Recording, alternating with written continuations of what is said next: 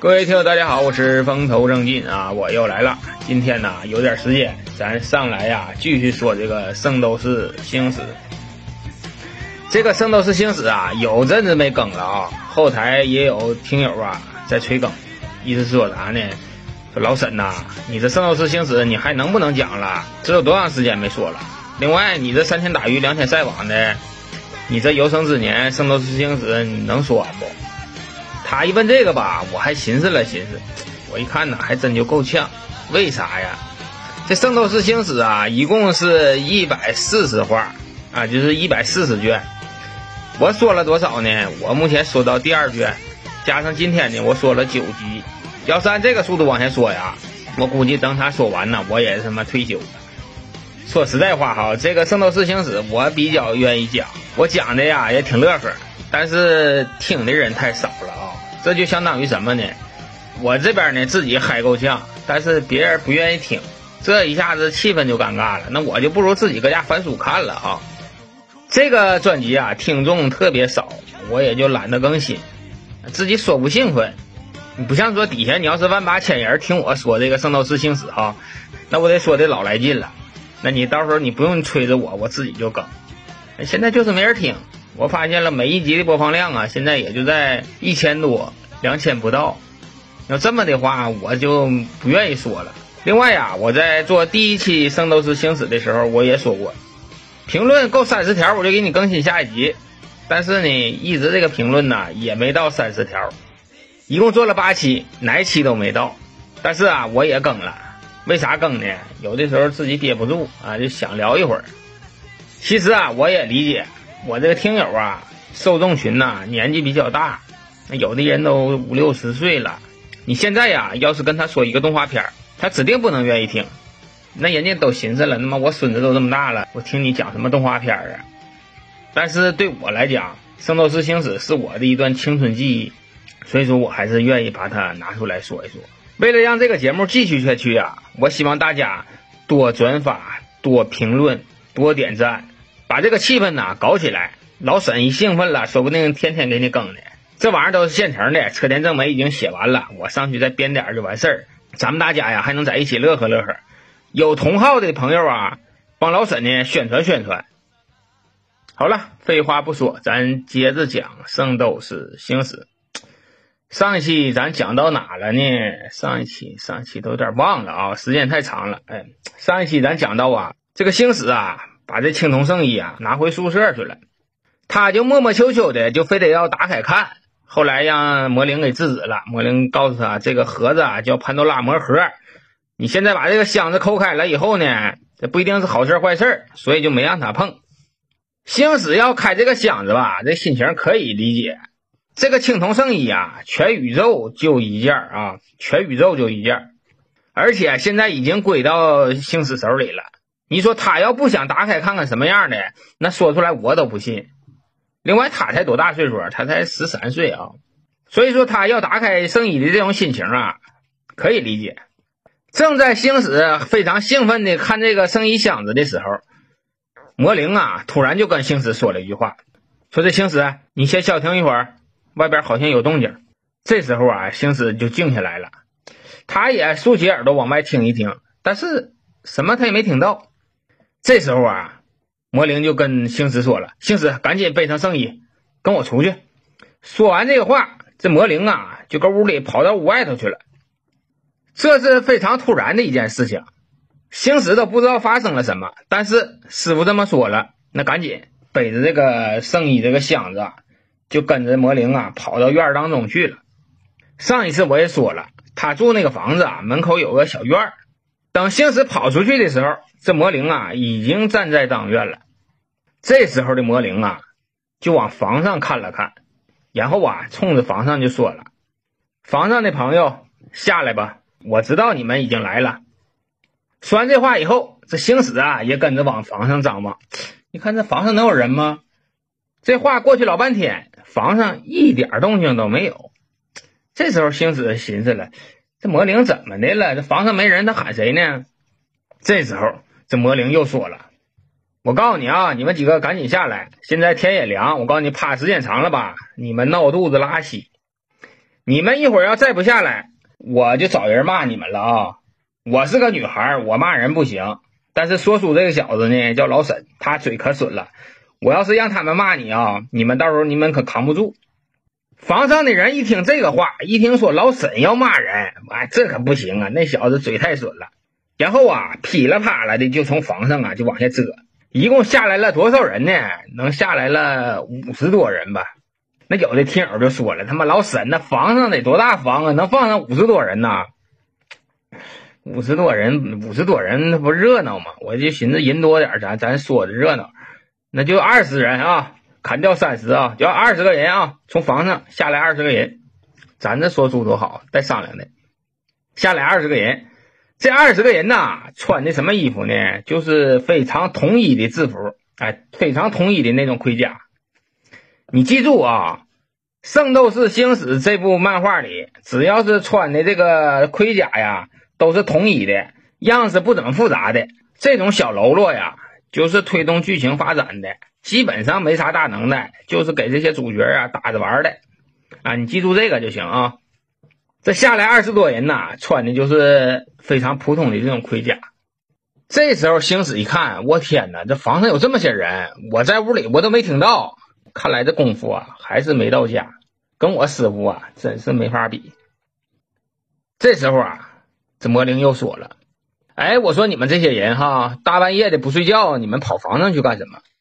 问完这话，对面这二十个人里啊，有这么一个挑头的，他站出来说：“大半夜不睡觉，你不也没睡觉吗？”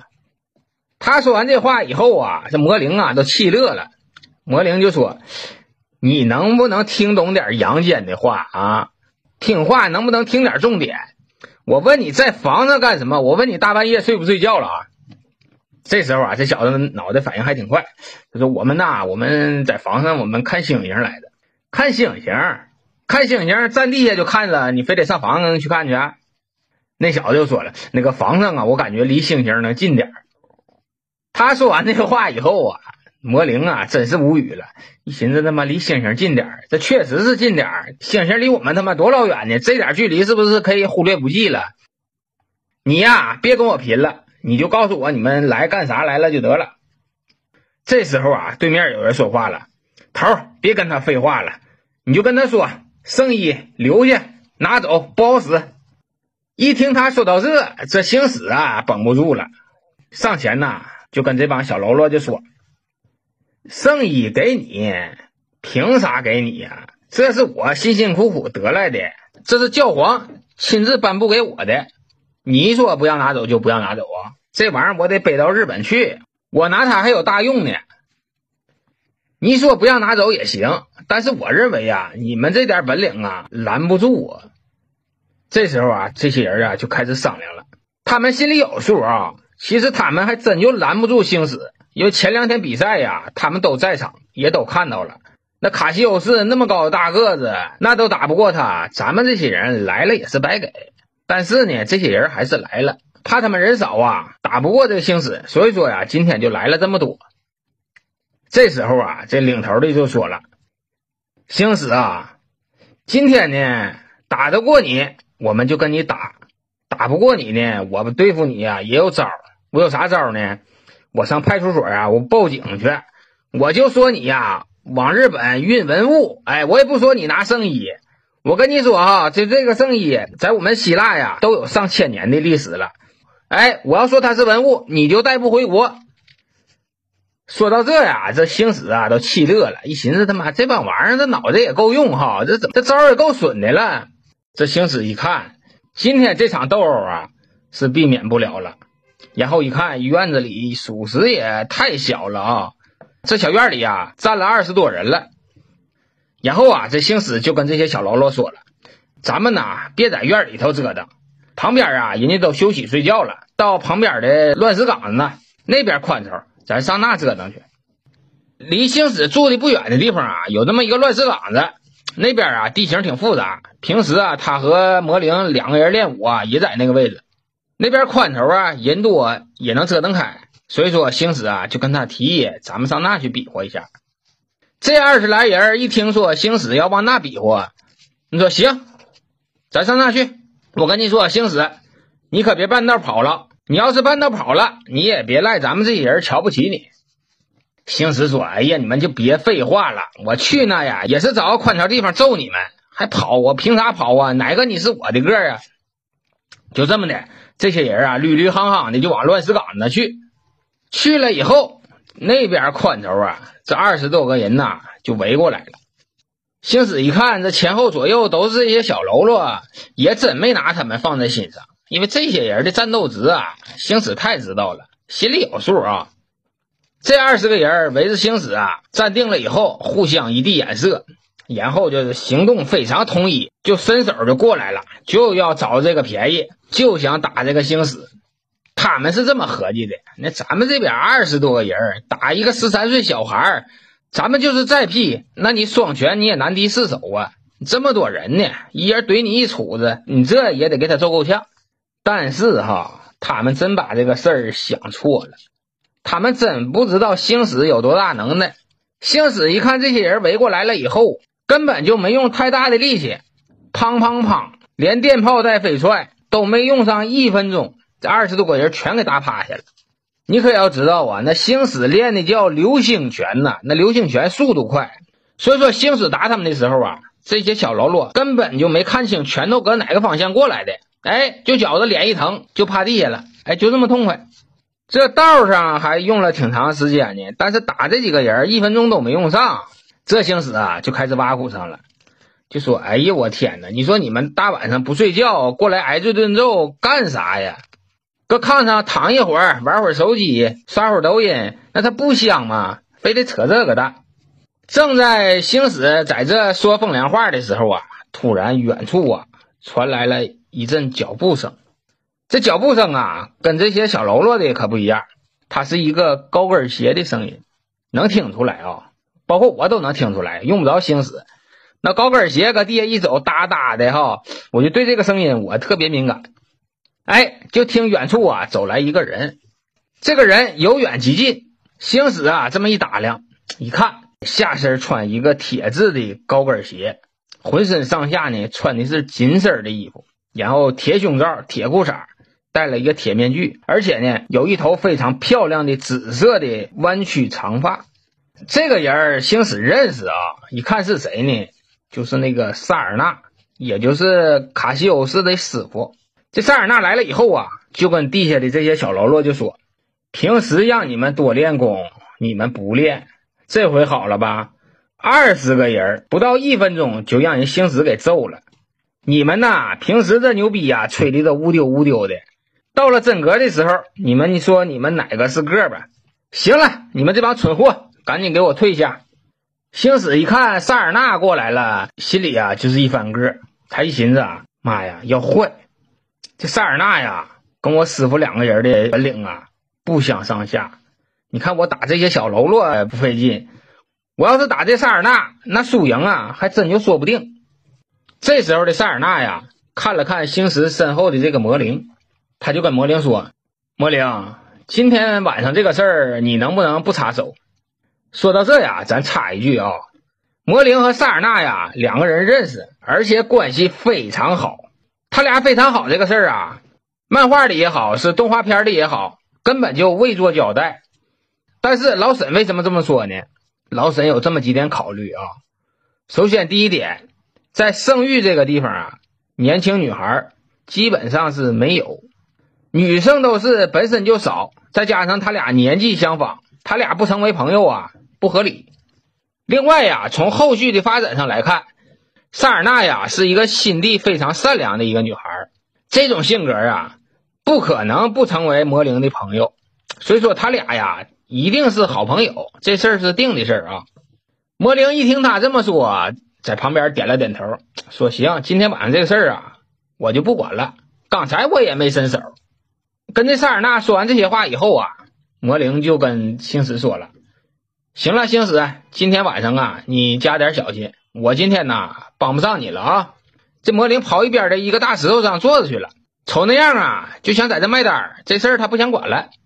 那星矢一瞅他，哎呀，这不行啊！刚才我心里还打鼓呢，我一个人可糊弄不过他呀。咱俩要在一起打他不费劲，但是我一个人还真不行。